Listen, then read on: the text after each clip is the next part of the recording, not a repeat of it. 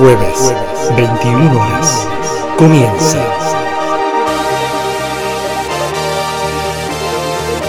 Vientos de colores. Tercera temporada.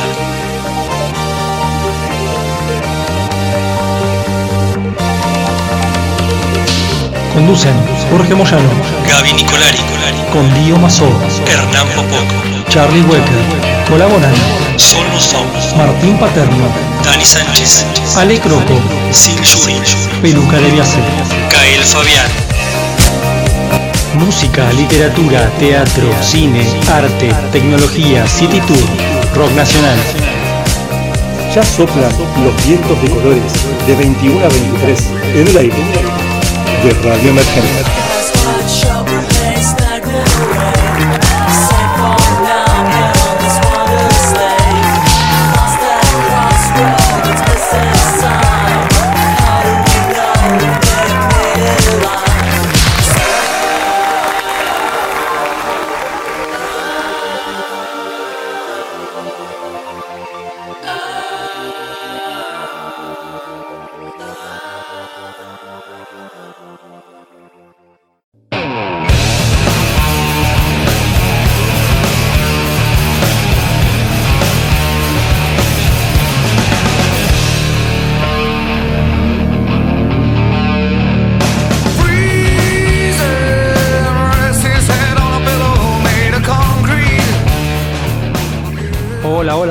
Bienvenidas, bienvenidos, muy buenas noches. Un nuevo programa de vientos de colores aquí en el aire de Radio Emergente, como cada jueves, pasada las 21 y hasta las 23.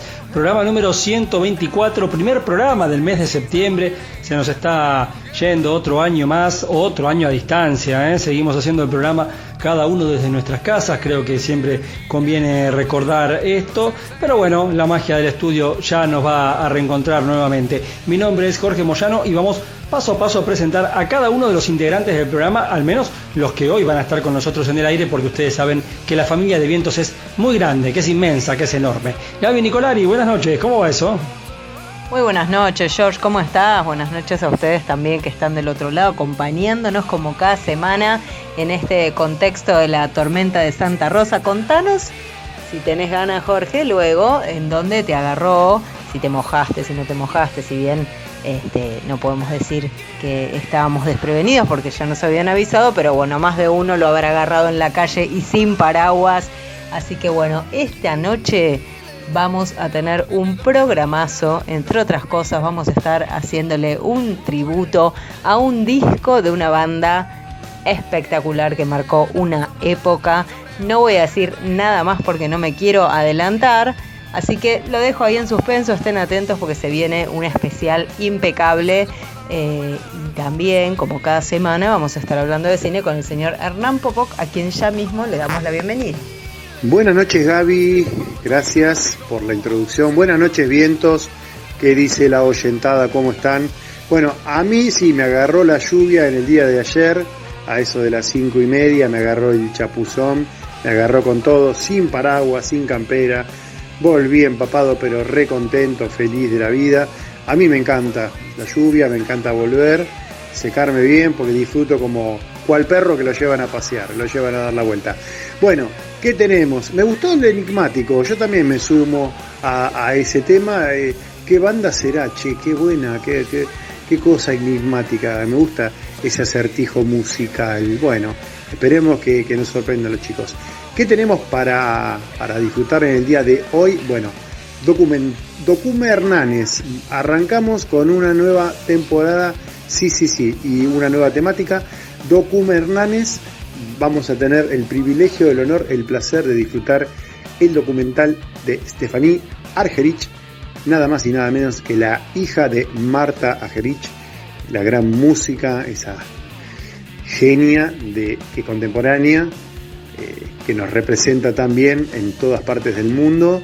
Así que un documental de la trayectoria, de la historia, de la vida, con sin fin de. Bueno, no les voy a spoilear nada, no voy a decir nada.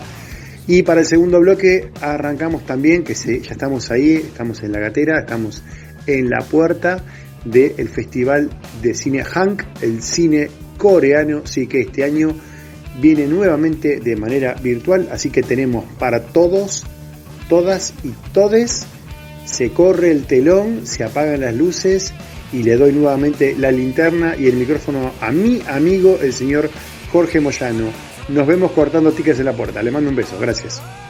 Gracias Hernán. Bueno, hoy vamos a tener también un informe respecto de la próxima feria de editores. Ustedes saben que nosotros siempre cubrimos la FED, en este caso también vamos a estar presentes de alguna manera, eh, vamos a estar adelantando lo que viene y vamos a escuchar una entrevista con una de las librerías finalistas para ganar el premio a la mejor librería del país. Guarda con esto, son 12 las seleccionadas nada más. Eh, lo han hecho a lo largo de todo el país y dentro de la ciudad de Buenos Aires una de ellas es Mandrágora que queda en el barrio de Villa Crespo una librería hermosa y nos van a estar contando Juan y Carolina eh, de qué se trata un poco esta librería, qué es lo que ofrecen, cómo fue trabajar durante la pandemia eh, y bueno, un poco también invitándolos a ustedes que están del otro lado a que puedan ir a, a la calle Vera en Villa Crespo, un lugar realmente muy acogedor. Pero eso será en un rato. Antes lo quiero presentar a él, porque claro, tenemos una noche de música tremenda hoy en muchos sentidos. Vamos a tener un informe de Martín Paterno respecto de la historia del blues. Guarda con eso, eh, se las trae. Presten mucha atención porque vamos a hablar blues de allá y blues de acá con el estilo que, que Martín siempre le imprime a sus magníficos informes. Pero les decía, si hablamos de música, eh, bueno, primero lo que va a sonar en el programa y después un informe tremendo, tremendo de un aniversario muy especial para todos los que nos gusta el grunge. Dio Mazó, bienvenido nuevamente, Dio, aquí, ¿cómo estás?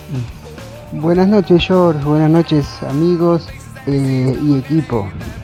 Hoy les traemos la mejor música, eh, música independiente, música de grupos que, que, producen artísticamente con libertad y que eh, traen siempre algo nuevo.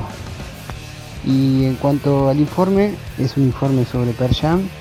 Eh, fue realizado por eh, Kael Fabián eh, la escritura, Alejandra Croco en la locución y la producción la hizo Jorge Moyano y Guido Mazó.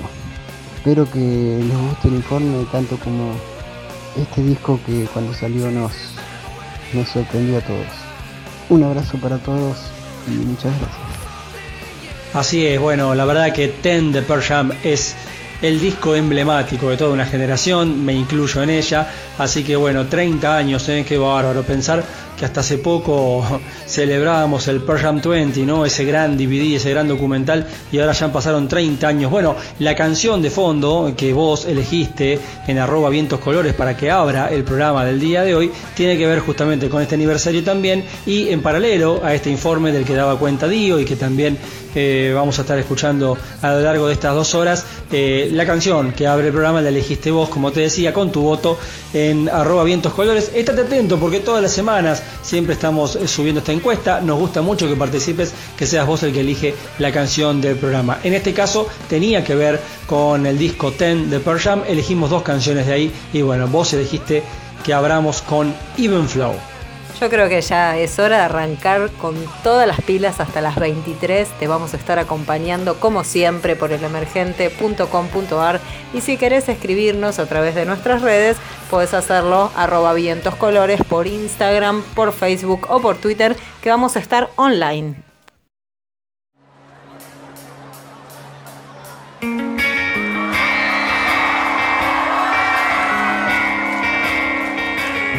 La noche comienza con Sam Fender en vivo desde el Festival de Reading. Esto es 17 Going Under. I remember the sickness was forever. And I remember snuff videos. Cold Septembers, the distances we covered.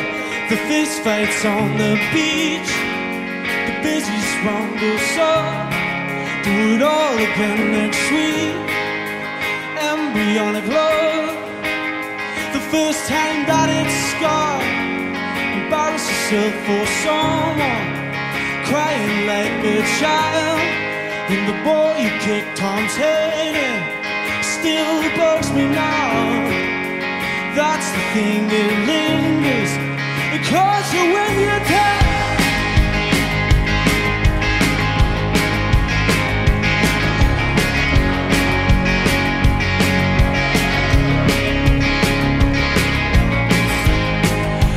far too scared to hit him, but I would hit him in a heartbeat now. That's the thing with anger, it begs to stick around, so it can fleece you of your beauty and leave you spent when now to over. Makes you hurt the ones who love you. You hurt.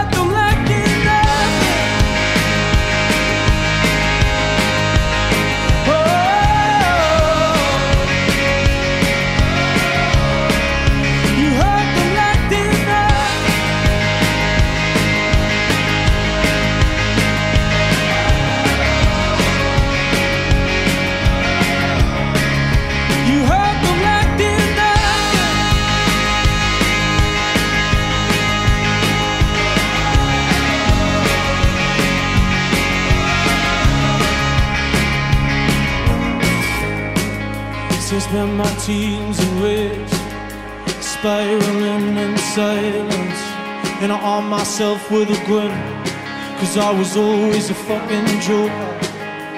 Buried in the humor, amongst the white noise and boys, boys. Locker room talk lights, lights. Drinks the cheap drink and slide fast. A mirrored picture of my whole life.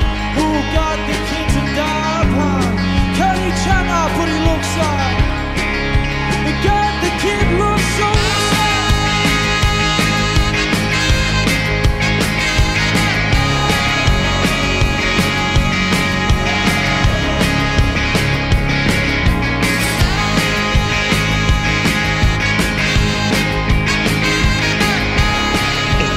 Escuchando Vientos de Colores.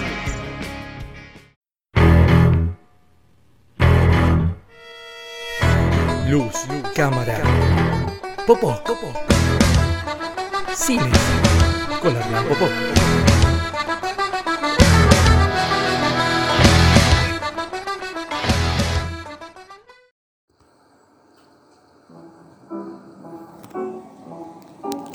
Weren't married when I was born, and they tossed a coin for my name. Argerich won. Most people know my mother this way.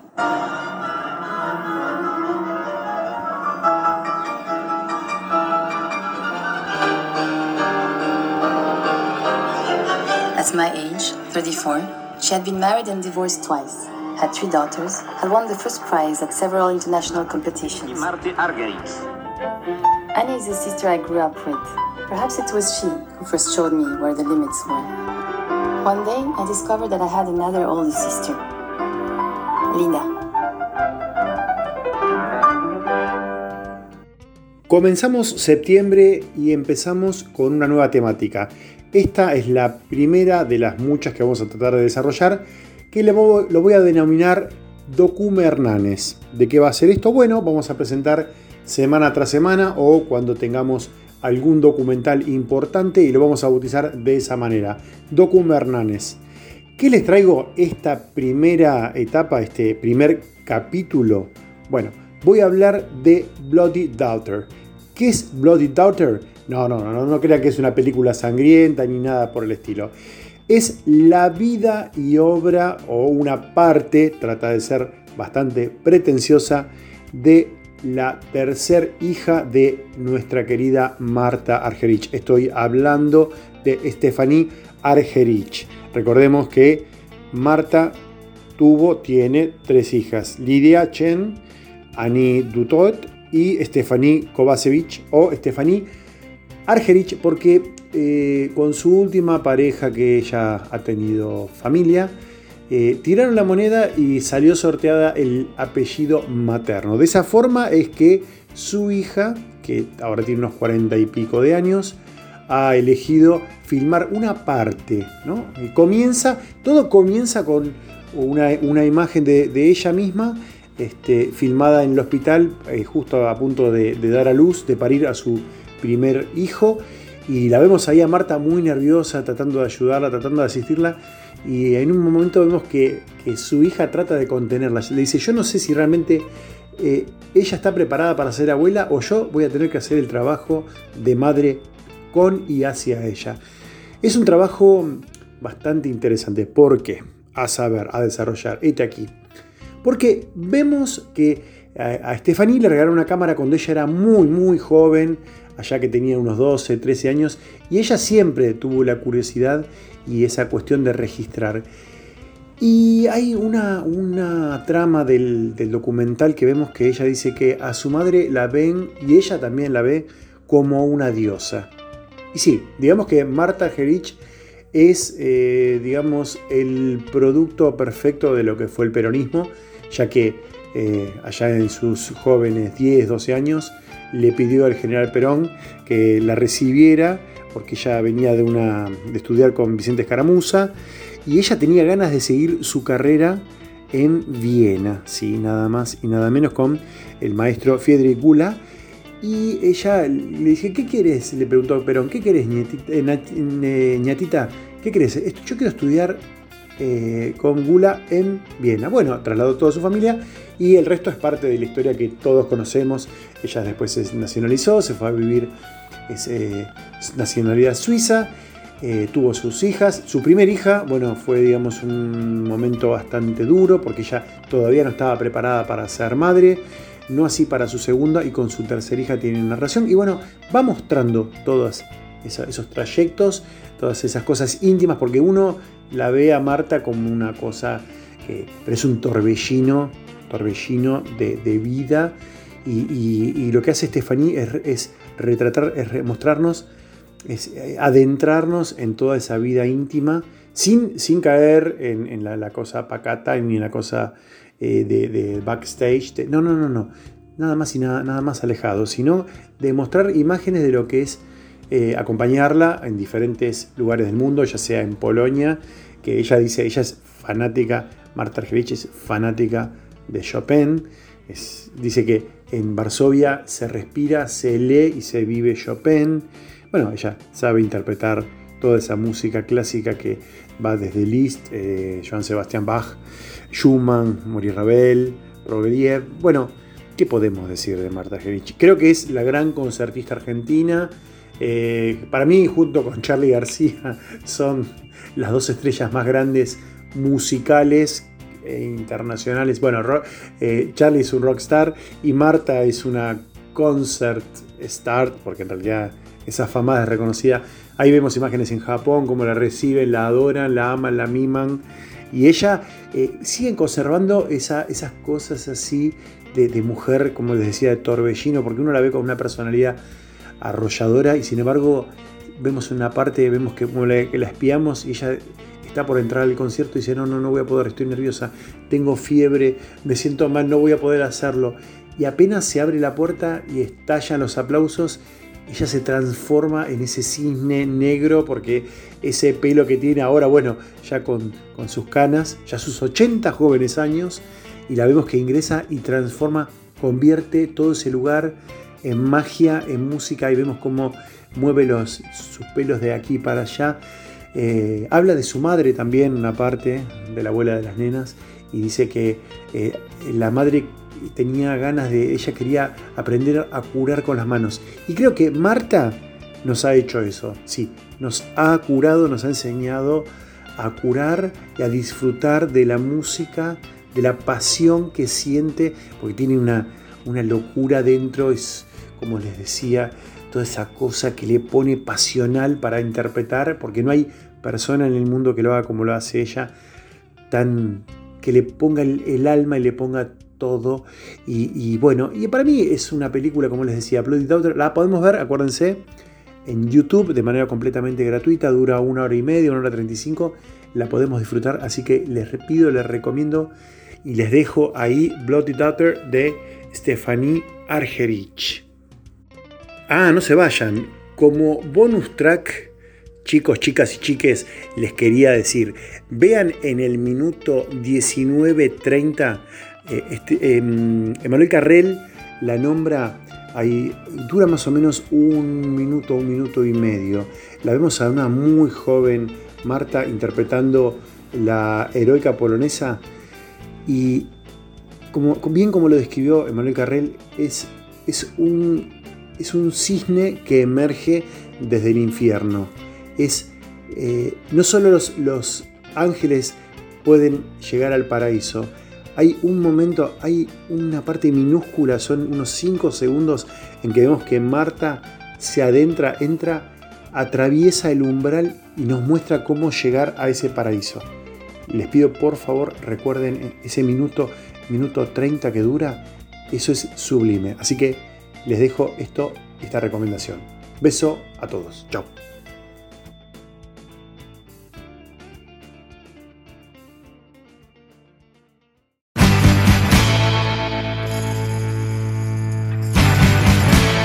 Esos son los Night Beats Stuck in the Morning.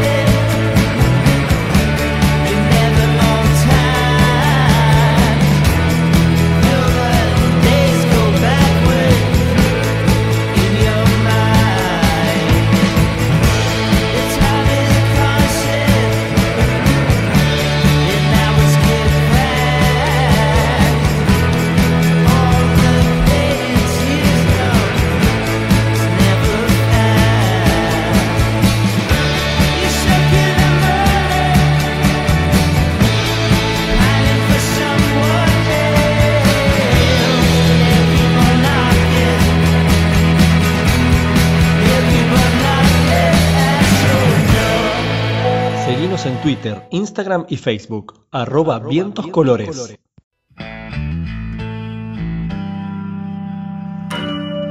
En instantes, en vientos de colores.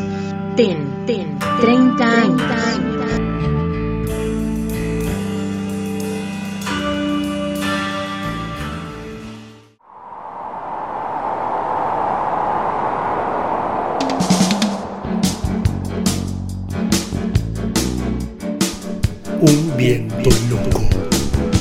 Informes musicales, historia de la música. La música en la historia. Con Martín Paterno.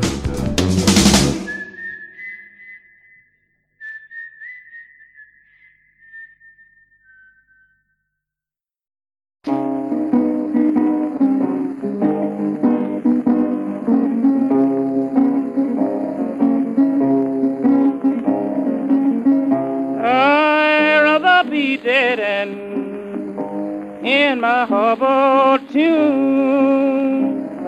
Muy buenas noches, amigas y amigos de Vientos de Colores. Espero que estén bien. Lo que están escuchando es Johnny Temple un tema llamado The Evil Devil Blues de 1935. Yo diría un registro y no una producción musical de blues. Me parece interesante esta diferencia entre lo que sería un tema producido para un álbum y esta música grabada desde la espontaneidad, con algunos errores y detalles técnicos. Me parece que contiene la materialidad, el aura de ese momento en particular en el que el artista lo interpretó.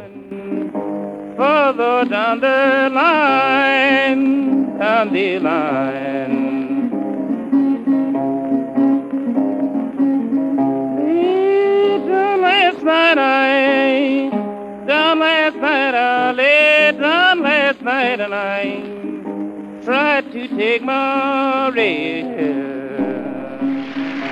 I've got a good mind to give up living.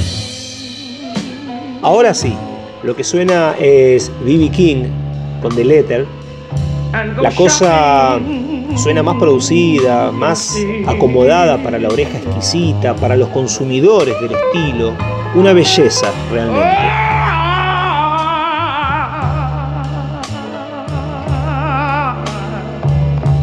I said I've got a good mind to give up living and go shopping instead. ¿A qué nos referimos cuando hablamos de blues? La palabra blues existía en el vocabulario de los hombres y de las mujeres de origen afro, esclavizados y esclavizadas en los Estados Unidos a finales del siglo XIX, y no tenía que ver aún con un estilo musical, sino más bien con un estado de ánimo, con un sentimiento ligado a la tristeza o a la melancolía. Entre 1910 y 1920, comenzaron a oírse las primeras aproximaciones musicales de blues, tanto en el sur de Estados Unidos como en ciudades del norte, Chicago, Nueva York, una de las zonas más fructíferas para lo que sería el desarrollo del género fue el delta del Mississippi, una región muy humilde, poblada de ciudadanos negros, que en condiciones de esclavitud trabajaban en los cultivos de algodón. El blues se interpretó como queja, como lamento, primero en las plantaciones, luego los cantantes callejeros, sin estudio musical previo, lo fueron difundiendo en las ciudades. A medida que estos artistas comenzaron a ser escuchados, Muchos compositores y músicos profesionales fueron transcribiendo las melodías y la música para posteriormente grabarla, difundirla y editarla. Aparecieron las voces femeninas, las cantantes urbanas de vodevil y paulatinamente el blues fue sonando y poniéndose de moda. Comenzaron a emerger los artistas del género y también un público que en un principio fue de raíz afroamericana y que con el tiempo fue extendiéndose a la población blanca.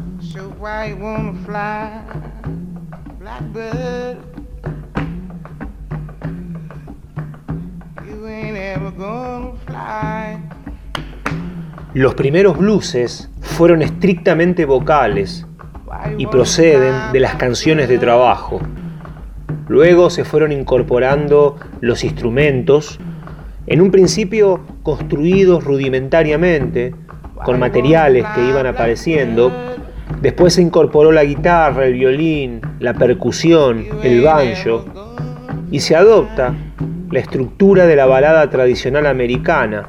Por lo general, los blueses constaron de 12 compases y la sonoridad característica del género estuvo dada por las particulares Blue Notes, un recurso exclusivo de los cantantes negros que a la hora de entonar ejecutan naturalmente estas notas, contrastando, coloreando la armonía.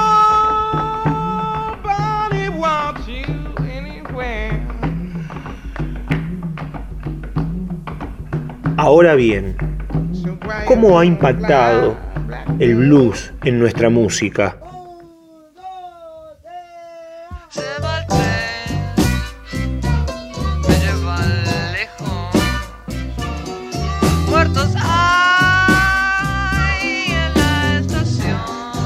Lo cierto es que en la Argentina, desde los años 60, el contenido artístico ligado al blues viene creciendo notablemente. Manal, Papo, La Mississippi, Miguel Botafogo, Memphis La Blusera, las Black and Blues y un montón de artistas más han generado una escena musical de blues de las más activas del mundo. A las bandas se suman zapadas y jam sessions en vastas zonas de cava y del conurbano. Hay libros de blues editados, una escuela de blues. Antes de la pandemia teníamos más de 50 músicos locales girando internacionalmente y han habido conciertos de blues en el Teatro Colón. Según Gabriel Gratzer, un reconocido músico y escritor del género, Detrás de Estados Unidos e Inglaterra, nuestro país es el que más discos de blues edita cada año, gracias a un desarrollo sólido de formas de blues tanto tradicionales, es decir, covers, como de creación propia, o sea, blues cantado y compuesto en español.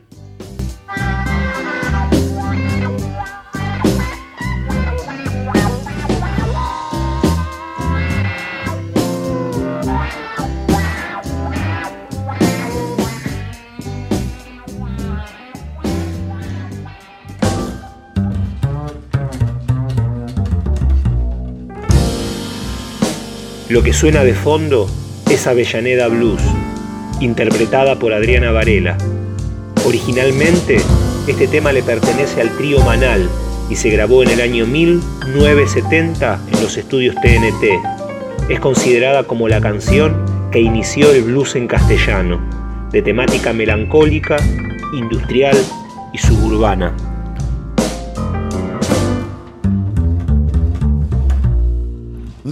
Muerta, calle con asfalto, siempre destrozado.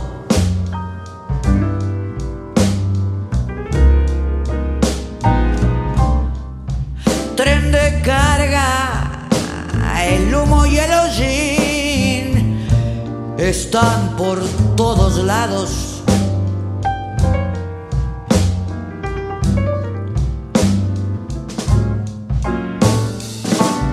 hoy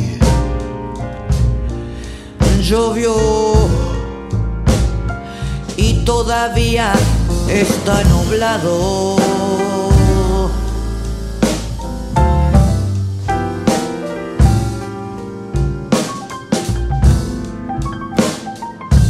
Los 90 fueron una década en que la escena del blues argentino tuvo un crecimiento notable Digamos que el tipo de cambio favorable facilitó la visita de artistas internacionales consagrados.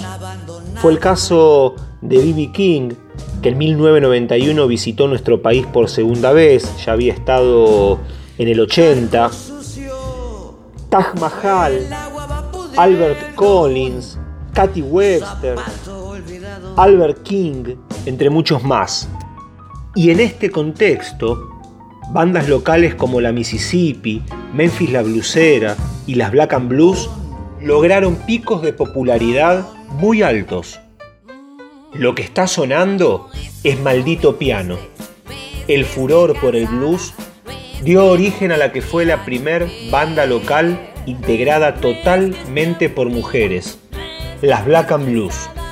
Ellas son Deborah Nixon, Viviana Scalizza, Mona Fraiban y Cristina Dal, que fundaron el grupo en 1992 y se disolvieron en 2006, y que en el 94 ganaron el premio Revelación del Año en medio de la efervescencia que generó en el público la salida de su primer disco. Cuatro mujeres y un maldito piano. Les recomiendo recorrer su discografía. En 1997 editaron Rituales especial en vivo en 1998 y Suena en mí en 2005. Tuve la oportunidad de escuchar y ver en vivo a las Black and Blues en varias oportunidades. Recuerdo un show en el Parque Chacabuco que fue demoledor.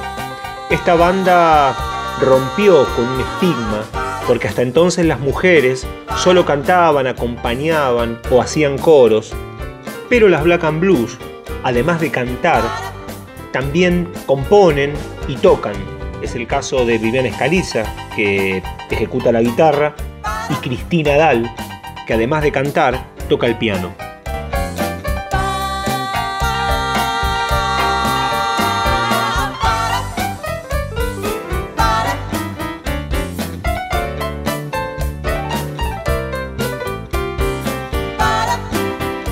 Mi único equipaje es el blues, reza Ricardo Tapia, cantante, guitarrista, armoniquista, líder de la Mississippi. Banda oriunda de Florencio Varela, zona sur del conurbano bonaerense. El lanzamiento de su segundo disco, Bagallo, en el año 1995, fue muy bien recibido y se convirtió en disco de oro. Y la mayoría de sus canciones hoy en día son clásicos, como Blues del Equipaje, Mala Tranza y Un Trago para Ver Mejor. La revista Rolling Stone lo distinguió como uno de los mejores discos de la década del 90. La Mississippi no solo giró a lo largo y a lo ancho de nuestro país, sino que regó de blues en castellano Paraguay, Colombia, Uruguay, Brasil y España.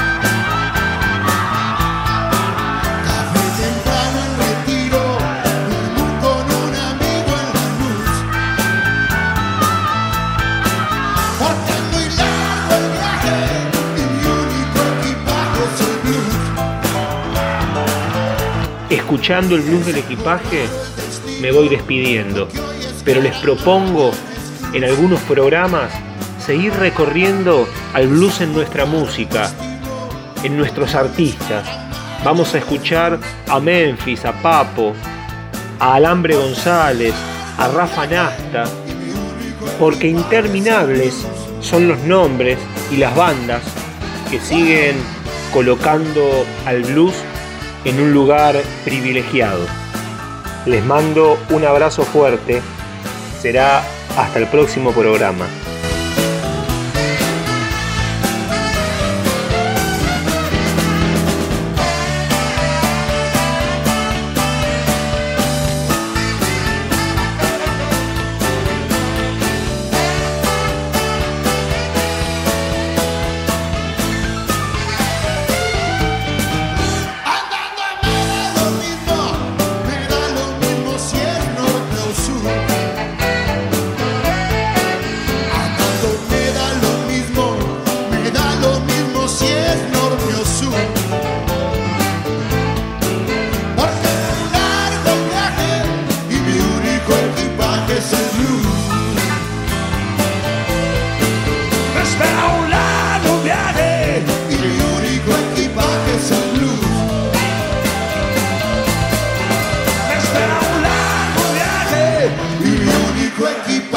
El blues.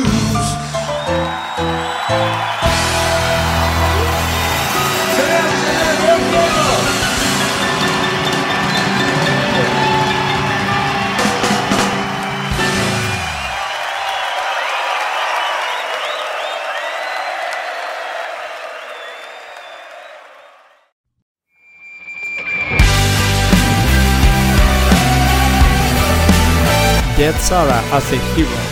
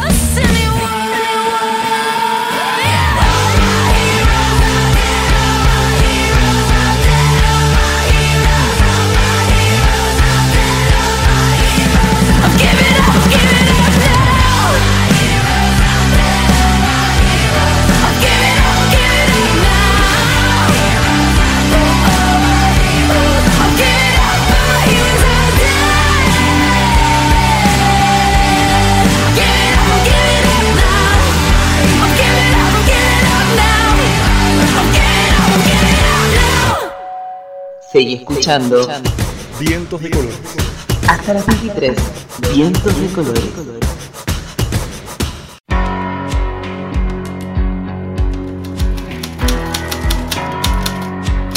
Timbre marginal. Literatura con Jorge Moyano.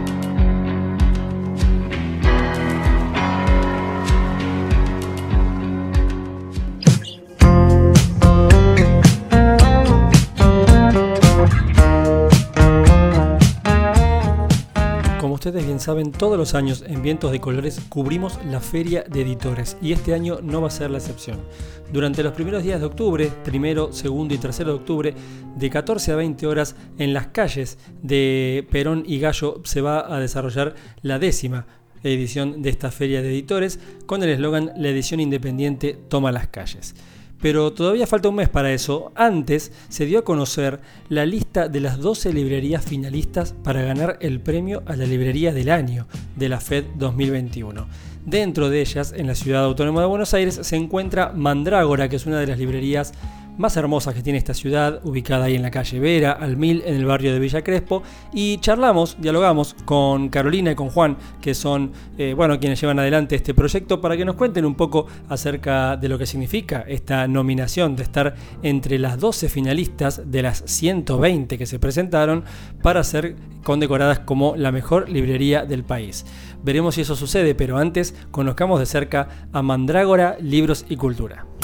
Cuéntenos, ¿qué significa para Mandrágora esta nominación a estar dentro de las 12 librerías finalistas para ganar el premio a la librería del año por parte de la Feria de Editores? La verdad es que es una gran alegría y mucha emoción. Siempre un reconocimiento, es un mimo.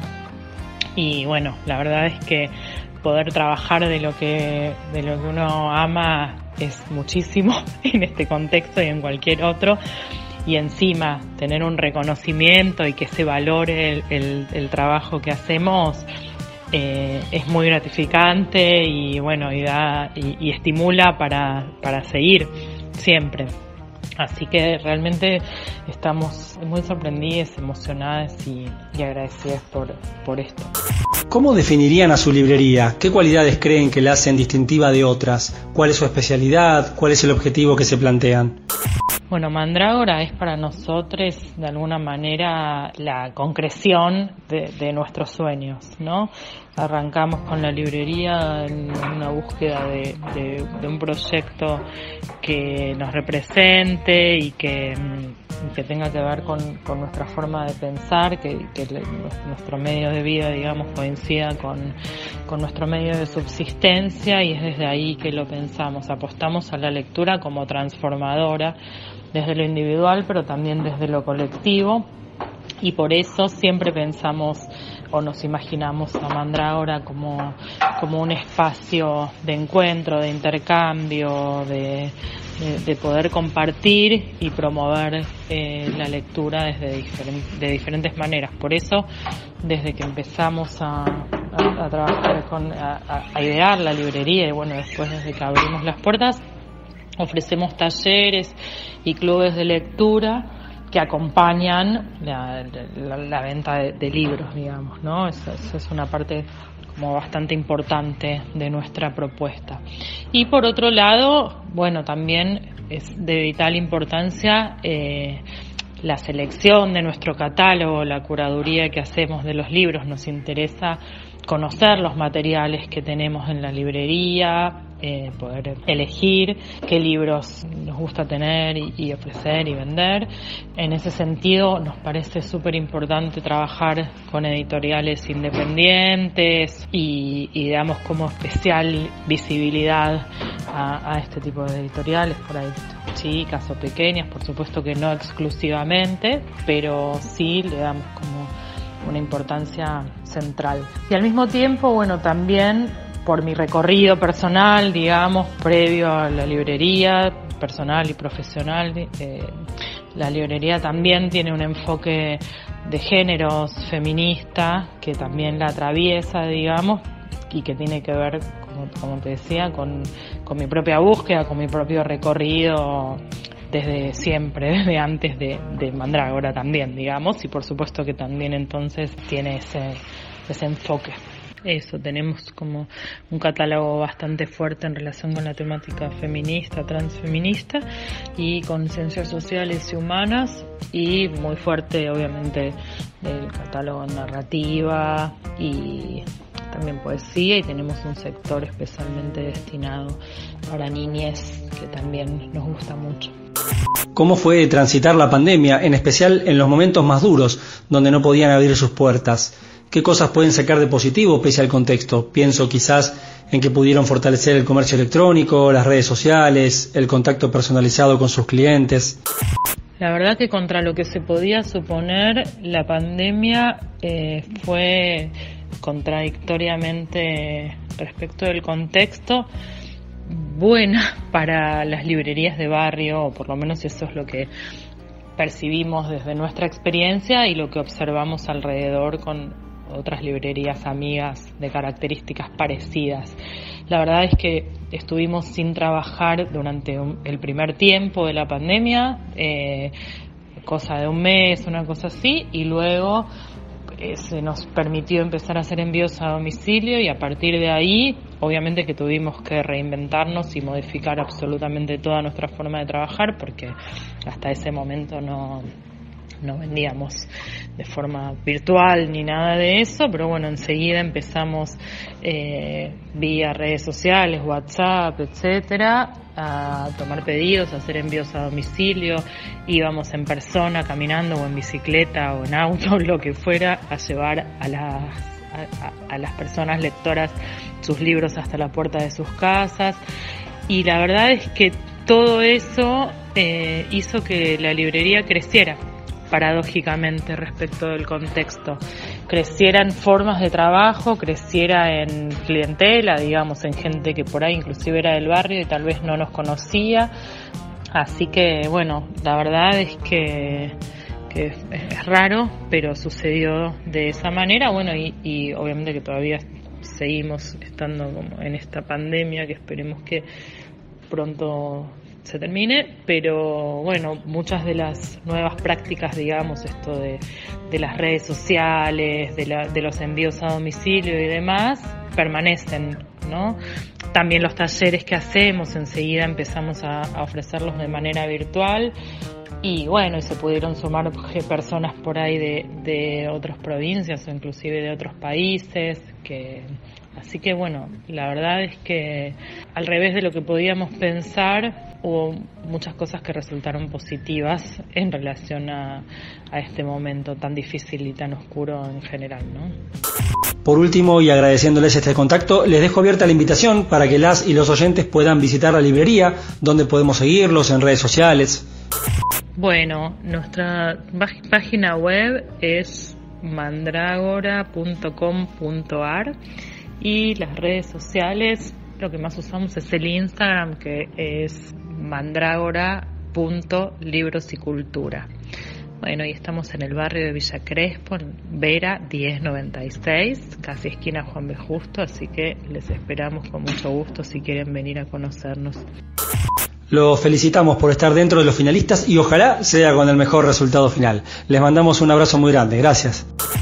Bueno, muchísimas gracias. La verdad es que ya estar en esta terna es, es un premio y un súper reconocimiento en sí mismo, así que ya estamos felices acá, aquí en donde estamos. Así que bueno, eh, muchísimas gracias y bueno, eh, cualquier cosa quedamos a disposición, quedamos en contacto. Un abrazo.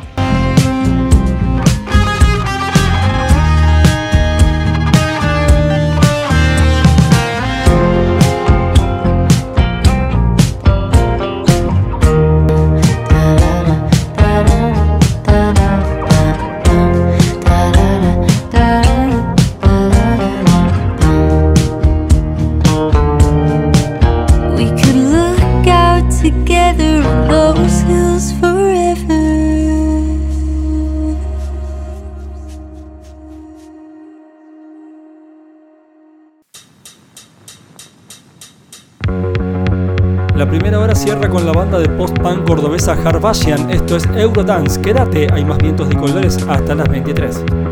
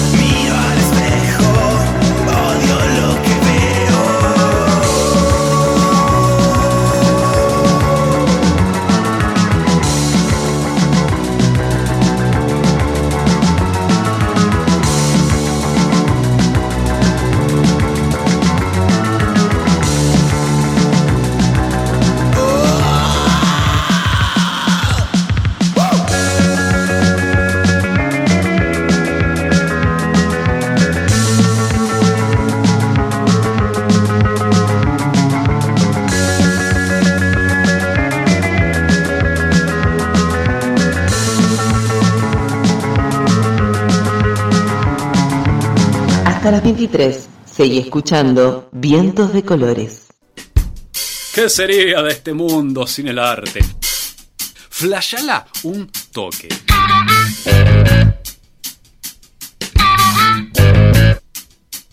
Ponele, nunca jamás en la historia hubo arte.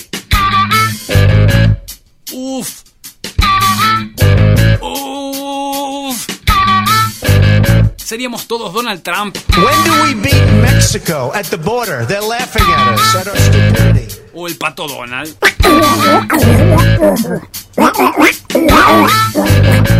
Radio Emergente te presenta a continuación Arte.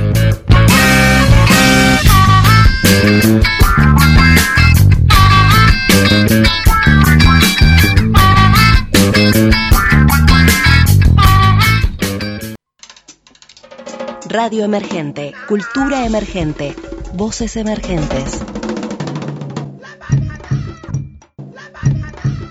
Por elemergente.com.ar. Radio Emergente le da aire a la cultura.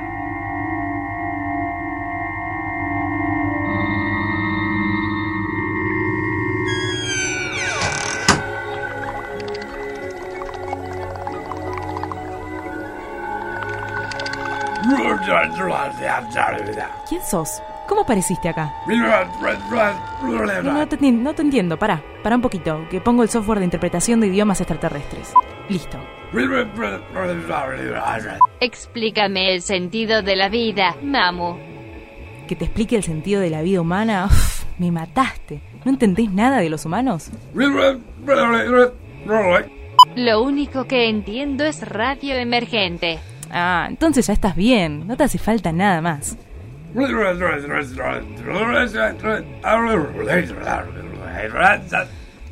Joya. Radio Emergente, Cultura Interplanetaria.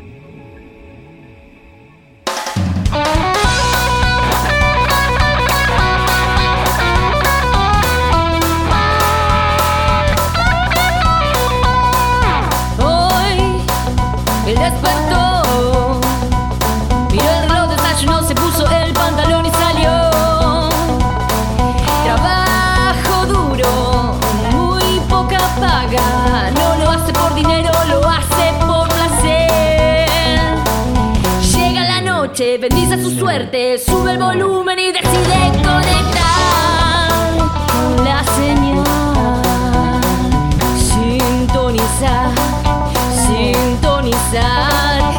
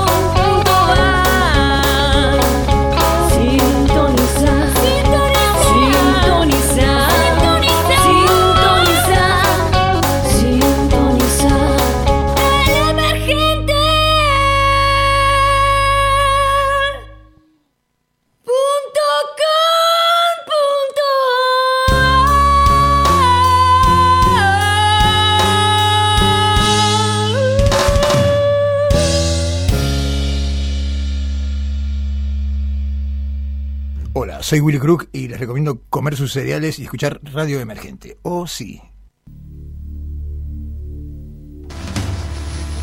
Fuertes vientos y lluvia traerán condiciones peligrosas durante el transcurso de la noche. Densas cortinas de lluvia acompañadas de potentes ráfagas de viento afectarán a ciudades como Nueva York.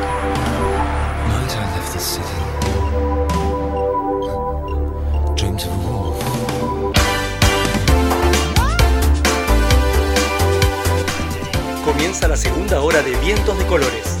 Quédate, hay mucha más tecnología, literatura, teatro, cine, series, streaming y mucho más. Hasta las 23, en el aire de Radio Emergente.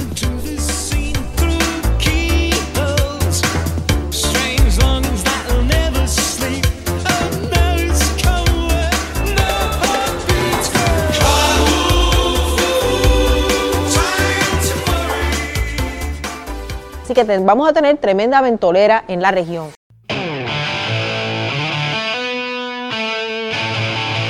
En instantes, en vientos de colores. TNT, 30 años.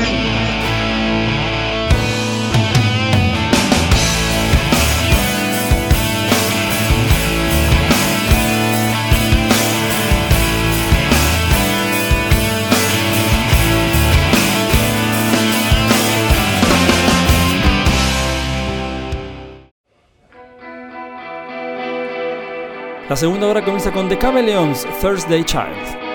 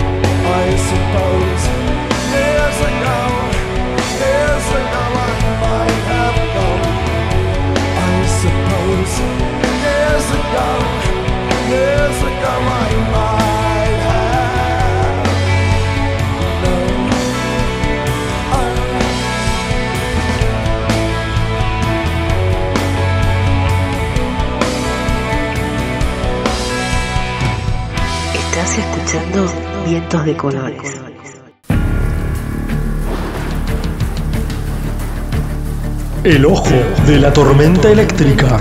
de la tormenta eléctrica. Arte y múltiples medios con Dio Mazó, Ale Croco y Kael Fabián.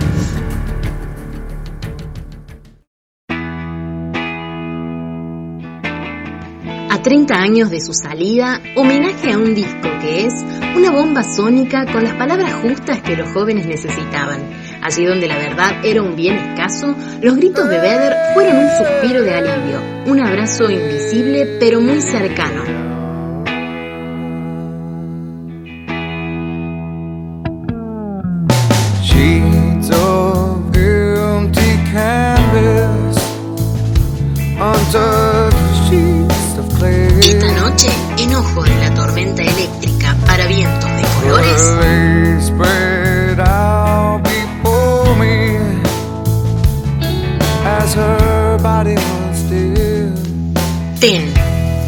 30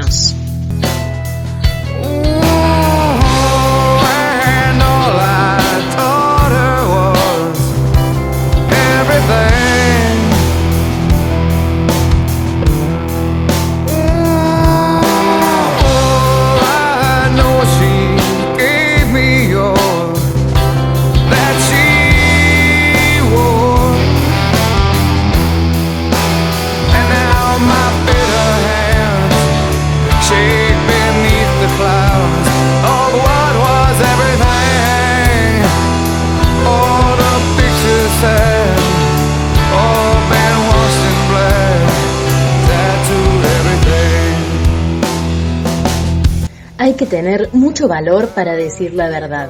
La verdad quema, la verdad explota, la verdad molesta, pero al fin y al cabo es la verdad. Decir la verdad te aleja de la popularidad, te vuelve un ser muchas veces molesto, irritante. Uno termina por aceptar que la gente no desea saber ni desea darse cuenta, solo quieren vivir pacíficamente su vida, sin más sobresaltos que las pequeñas sorpresas que tiene preparada una vida rutinaria. La mayoría de la gente no desearía ver más allá de sus propias narices y sería feliz asustándose solo con las películas de terror, disfrutando de ver transpirar y sufrir a otro, segura de tener a ese horror bien lejos. Hay que tener mucho valor para decir la verdad, para expresarla, escribiéndola con manos firmes, con la garganta clara, porque se corre siempre el riesgo de no ser entendido y de vivir una vida de soledad, tan solo por atreverse a ver más allá. Hay que tener mucho valor para decir la verdad y sostener la mirada frente al mundo.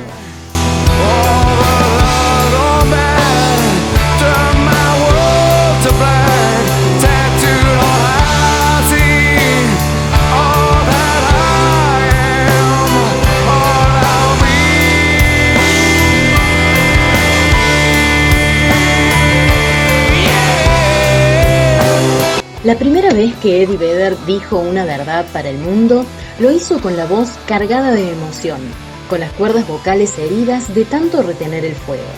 Fue un jueves 27 de agosto de 1990 en los modestos estudios de London Bridge de la ciudad de Seattle.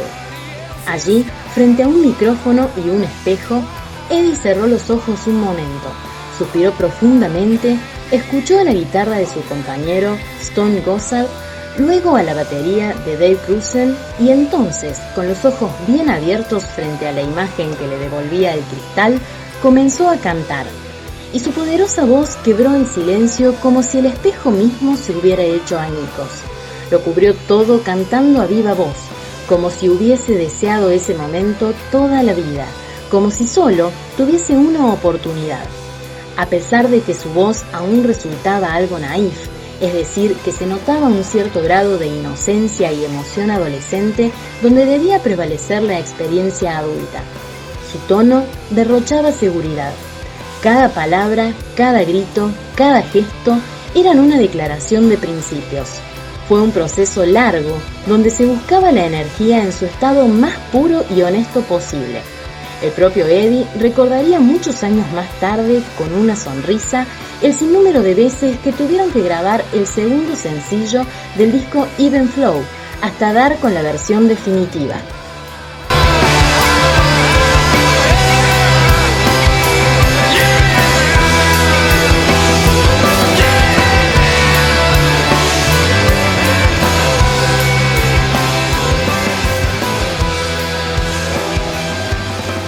Ten 30 años.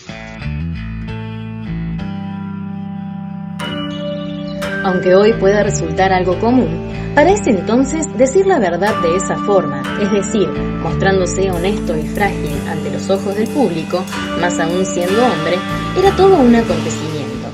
Si algo había dejado como mensaje la década pasada, era que los hombres debían ser como Rambo, Terminator, Van Damme, tipos inquebrantables, galanes insensibles, toda una payasada que para comienzos de los 90 había quedado rápidamente oxidada.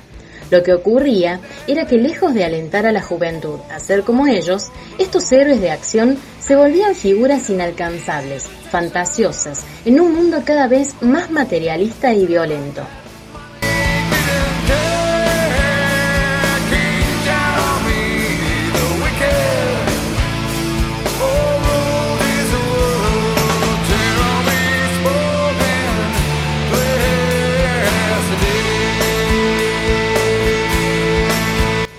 Si bien no era la primera vez en una banda para Eddie, sí era la más importante, y por ello al momento de grabar, él mismo tomó la arriesgada decisión de no guardarse nada. Sabía que si quería ganar, tenía que apostarlo todo, y su caballo ganador eran sus diarios íntimos, esos donde guardaba con celo su doloroso pasado, los traumas y miedos, pero también sus deseos y sueños de un futuro mejor. El resto de la banda, los guitarristas Stone Gossard y Mike McCready, el bajista Jeff Ahmed y el por entonces baterista Dave Cruiser, lo apoyaron desde el primer momento. Sabían que se estaban jugando la cabeza al escupir verdades al público, pero consideraban que era mejor que vivir en la comodidad del silencio. Así, con esa idea en mente de Vedder, se decidió a exponer las brasas de su angustia en canciones donde el desamor, Black, la locura, Why Go, el suicidio adolescente, Jeremy, o su propia historia familiar, Alive, eran protagonistas.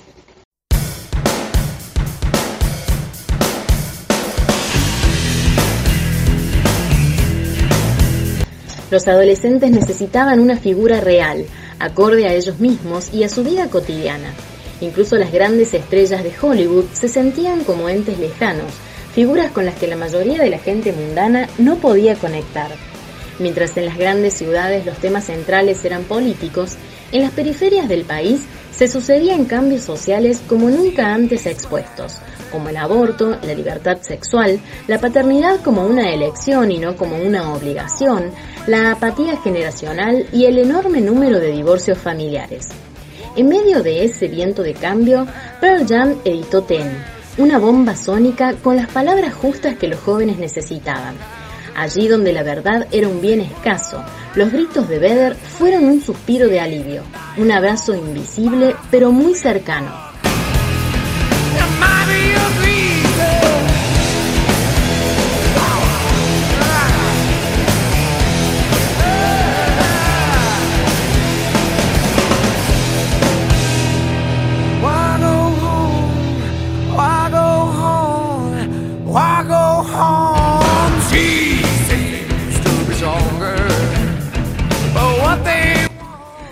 Interesante de mencionar es el viaje que supone escucharlo, la intención que se esconde detrás.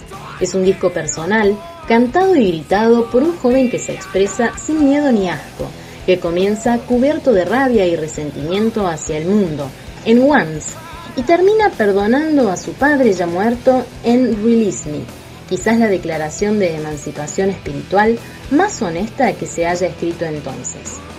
Pearl Jam era, por sobre todas las cosas, un grupo de amigos. La energía que emanaba la banda era la de una familia que se había armado sin querer, hermanos que se habían encontrado sin saberlo. Por ello, su sonido era una combinación perfecta del espíritu de cada uno de ellos, y se sentía como algo cálido, hogareño, intenso sí, pero con el tono de una banda que no buscaba el estrellato, sino que sonreía desde un perfil bajo, agradecida del reconocimiento más que del éxito.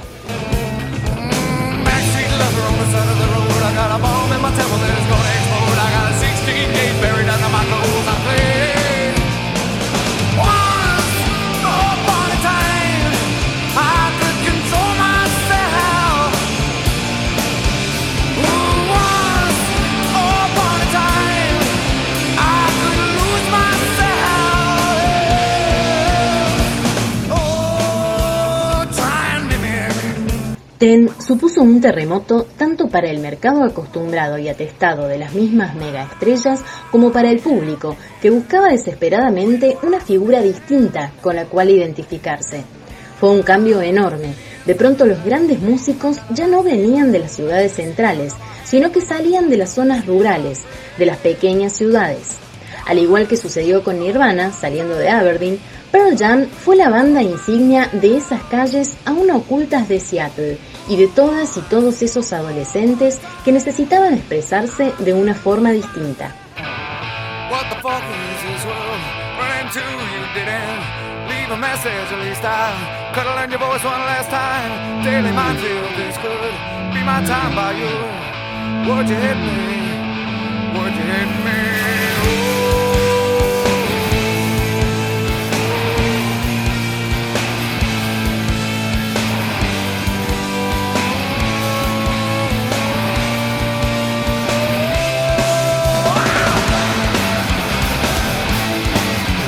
Cuando la cadena MTV, por entonces la santa patrona de las bandas de rock noventera, le ofreció a la banda grabar uno de sus primeros y a posteriori legendarios ciclos MTV Unplugged, los muchachos aceptaron el desafío de llevar su intensidad escénica a la intimidad del sonido sin distorsión.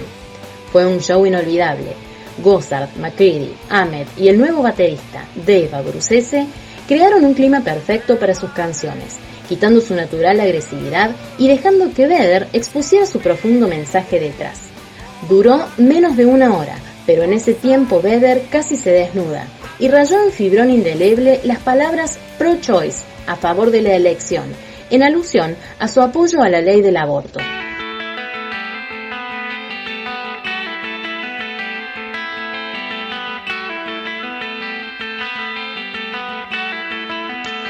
Ten, 30 años.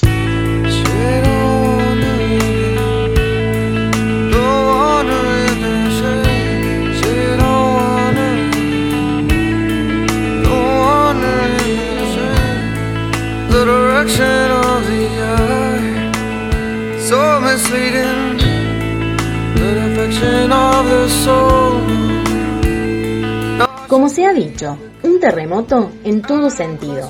Un par de meses más tarde tendrían la oportunidad de defender su opus con uñas y dientes distorsionadas frente a un público holandés en el festival Pink Pop. Es hasta el día de hoy su recital en vivo más recordado, donde esa energía familiar, esa coengranación entre los miembros, se volvió absoluta y evidente.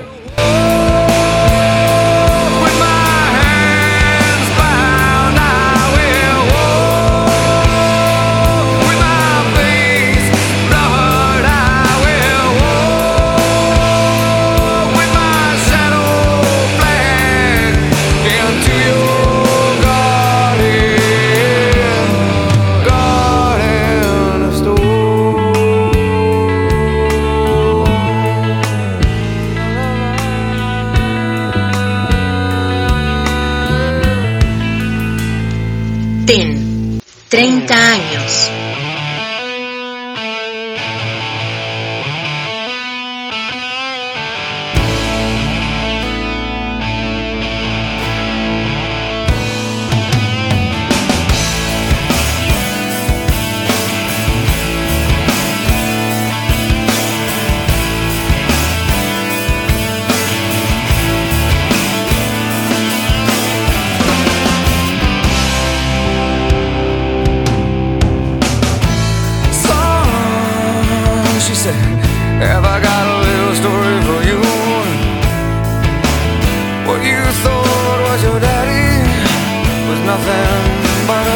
Pero más importante aún, fue la primera vez que Eddie Vedder pudo decir, cantar, gritar la verdad ante el público masivo, sin más barreras que el aire entre ambos cuerpos.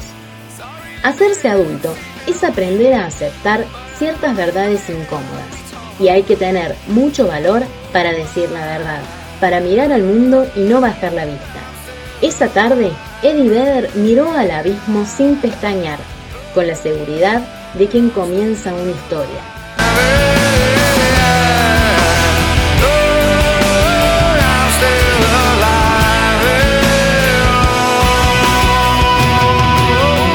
Esto fue un informe de ojo de la tormenta eléctrica para vientos de colores.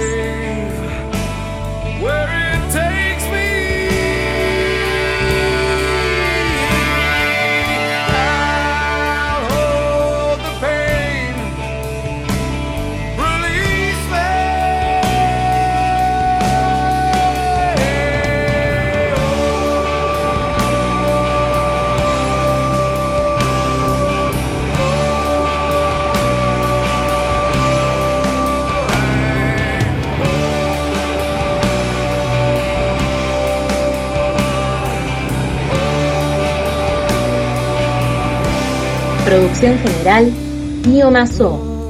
Edición digital, Jorge Moyano.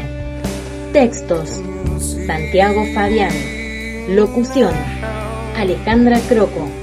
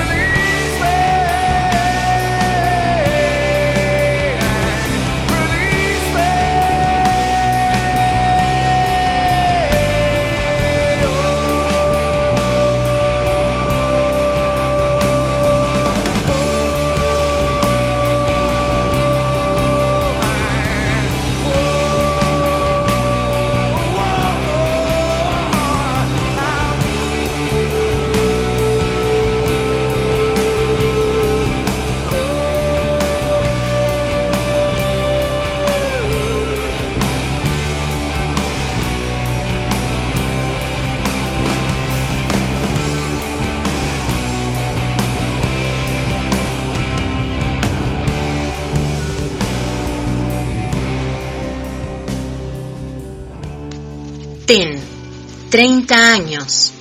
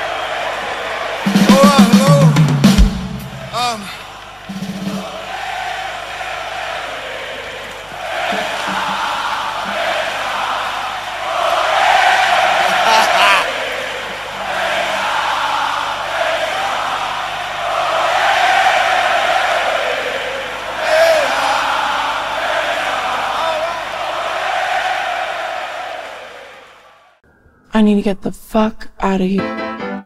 Lo que suena es Amber Mark, Foreign Things.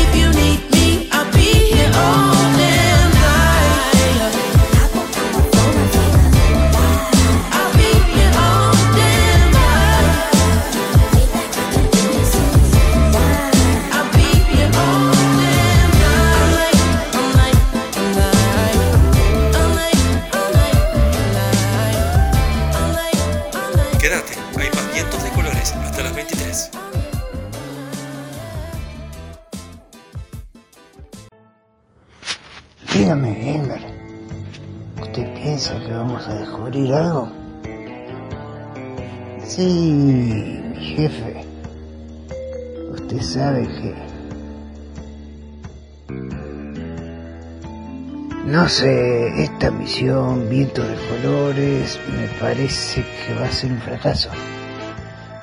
¿Por qué lo dice, jefe? Y mire, me hace vestir de mono. ¿Qué hago yo vestido de mono y usted de chimpancé? ¿Cómo es esto? ¿Qué estamos? ¿En la selva o estamos en la ciudad? Mire, jefe, a usted traje de gorila le sienta pero muy bien, ¿eh? No me venga a decir que no. Elmer, dígame dónde está el objetivo. Por favor, es el momento. Bueno, ahí, jefecito. Ahí enfrente está el objetivo. Tome los binoculares y mire. Pero Elmer, yo estos los conozco. Estos trabajaban en una oficina del quinto piso ahí en Corriente. Sí, se dedican a la publicidad, ¿vio? Hacen un poco de todo, arte, radio. ¿Y a quién identifica? Y mire, ese que está con el, el pelito ahí entrecortado, ese es peluca. Al lado, ese que se hace el rarito, ese es Dio, ¿sí? ¿Cómo lo voy a reconocer? Y el rubio, el rubio es un guitarrista enorme. Sí, lo he ido a ver y todo. Sí, sí, le dicen caldo. Ah, le dicen flico, caldo. Un montón de sobrenombres más, pero bueno, es un genio de la música. Con razón han creado un monstruo tan poderoso. Claro, ahora se entiende todo. Estos pibes son muy talentosos. Yo no sé cómo vamos a hacer. Estos se nos van a robar toda la audiencia. ¿Qué opina usted? Y yo opino que esto de viento de colores, ni poniéndole un catenacho y todo el equipo atrás, esto nos golea. Yo lo lamento, pero bueno, me parece que esta vez va a ser así. Dígame, Elmer, ¿qué solución hay acá? Es indescifrable. Monteverde, es indescifrable esto, no sé cómo detenerlo. Tendremos que seguir trabajando muy duro. Mire, Elmer, desde que empezamos la misión Viento de Colores, yo no he parado de escuchar todos los jueves, 21 horas. Es verdad, me meto ahí adentro. Y la verdad que, aparte de aprender, qué buena música pasan, qué buenas reflexiones y, y uno no puede parar, no puede parar hasta las 11. ¿Qué va a hacer? Esa es la realidad.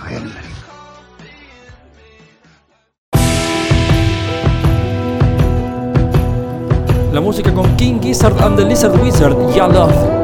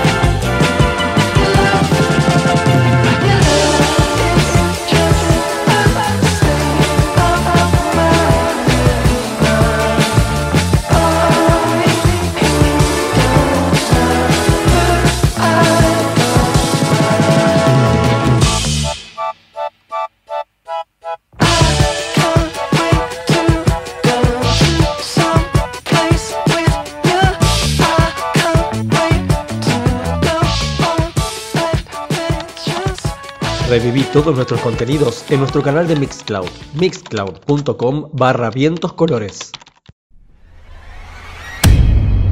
Función continuada. Más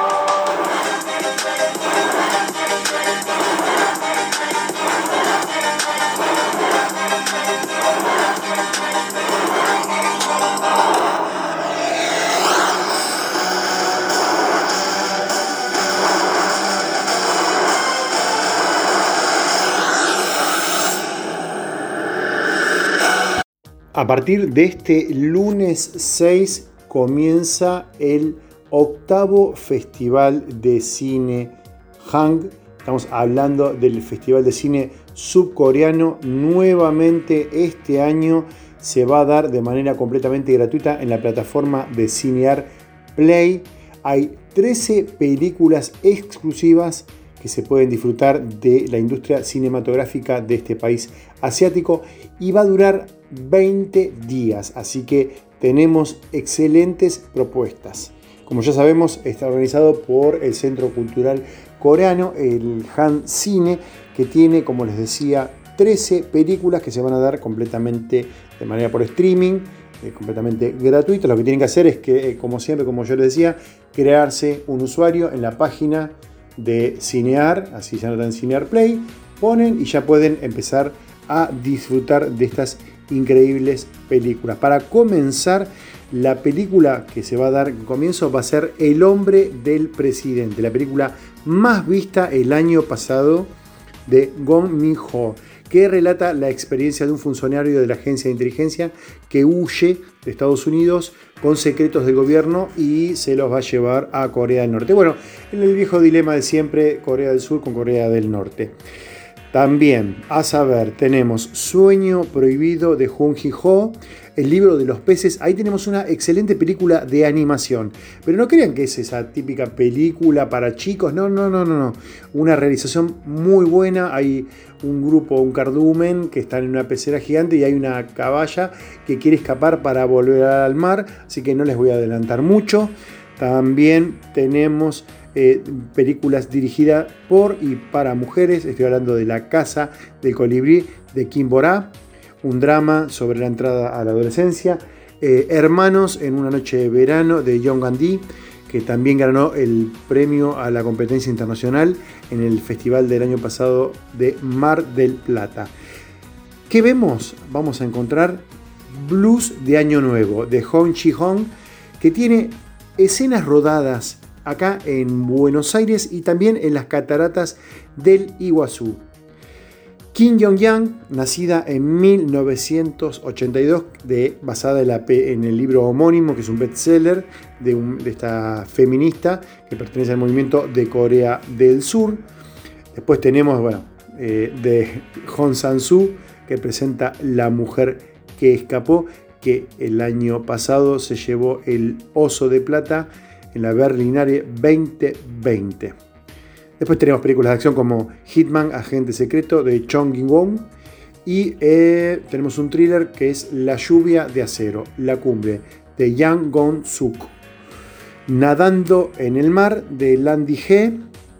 Lady Baco, otra, otra de las recomendaciones que le quiero dar, dirigida por A.A. Young, que está protagonizada por Yeon Yang Jung, ¿se acuerdan? Que fue la que se alzó al Oscar a la mejor actriz de reparto en Minari. Bueno, se trata de una prostituta de 65 años que le dejan a cuidado a un nene y también tiene que eh, tiene un cliente que bueno, quiere practicar la eutanasia, tampoco le vamos a spoilear mucho, pero ahí tenemos otra buena propuesta.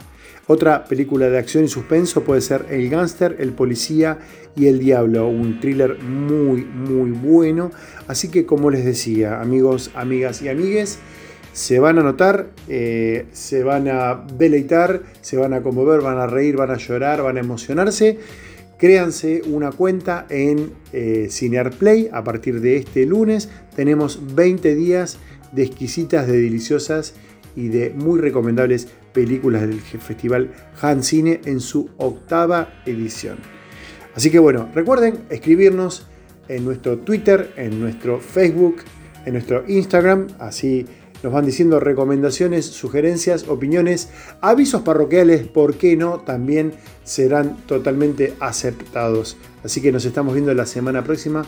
Les mando un beso gigante y que comiencen muy bien esta Santa Rosa, Rosa la Maravillosa. Nos vemos la semana próxima. Chao.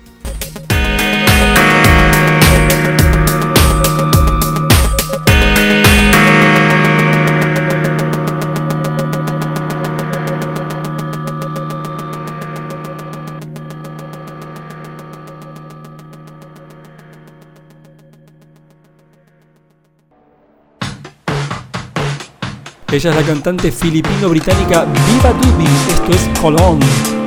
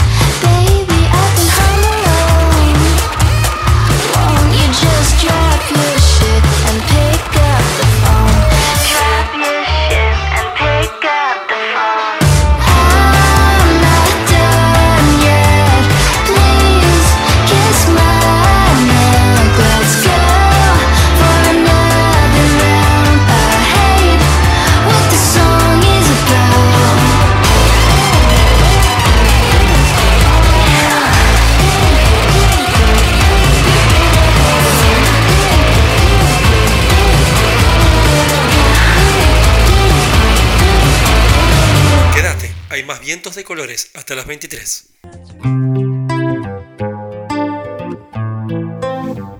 Los amigos no se eligen. Terminemos con este absurdo. Los amigos no son la fruta de un cajón, el vino de una góndola, ni el par de medias de cada mañana. No hay elección en la amistad. Por suerte. Si de mi voluntad dependiera, si los amigos se eligieran, no tengo dudas de que los tendría peores. Menos lúdicos, menos profundos, menos idiotas. Los amigos irrumpen. La amistad se instala sin decisión alguna justo ahí, cuando la soledad se hace insoportable y un cuerpo extraño, ajeno, se ofrece. Los amigos son acontecimientos, rupturas con nuestra forma de saber la vida. La oportunidad de ser distintos, de ampliar nuestra limitada percepción del mundo. Yo no elegí la escuela ni el barrio donde la amistad se construyó inmortal. Tampoco elegí que mi adolescencia coincidiera con esos rostros que me salvaron del infierno a base de estupideces, amor, desilusión y cervezas. No elegí al pibe que se sentó al lado mío en primer grado y me enseñó que el humor es la más profunda forma de la inteligencia. Ni el hermano de un amigo que apareció para hacerme más leves nuestras soledades. Ni el tipo que me cebó un mate en el primer día de trabajo y se volvió trinchera.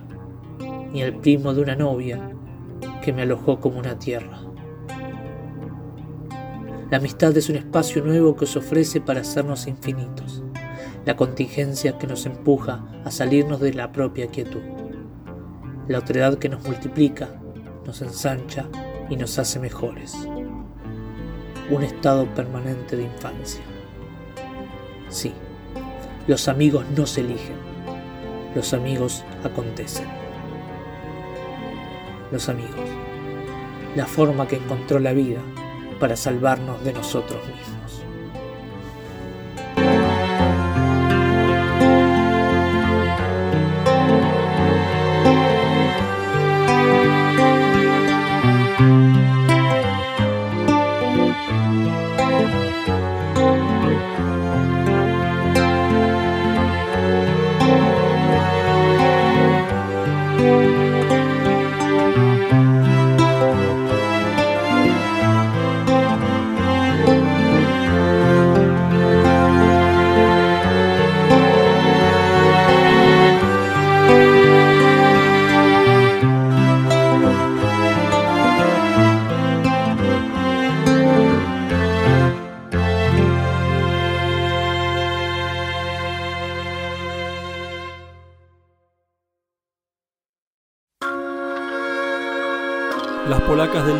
Del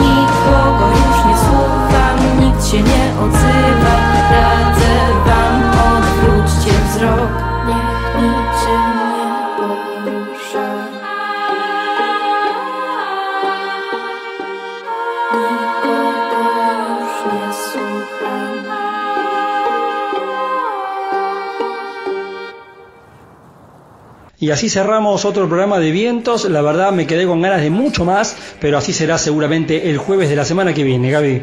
Claro que sí, por supuesto. El próximo jueves a las 21 horas vamos a estar nuevamente aquí. Si te quedaste con ganas de más como Jorge Moyano, puedes escribirnos a nuestras redes, a nuestro Instagram, a nuestro Facebook, a nuestro Twitter y pedirnos con ganas de qué te has quedado en esta noche. Mientras tanto, pueden revivir los contenidos de este programa a través de mixcloud.com barra vientos colores y también pueden hacerlo a través de Spotify. Les mando un beso grande, que tengan un excelente fin de semana. Hasta la semana que viene, chau. Los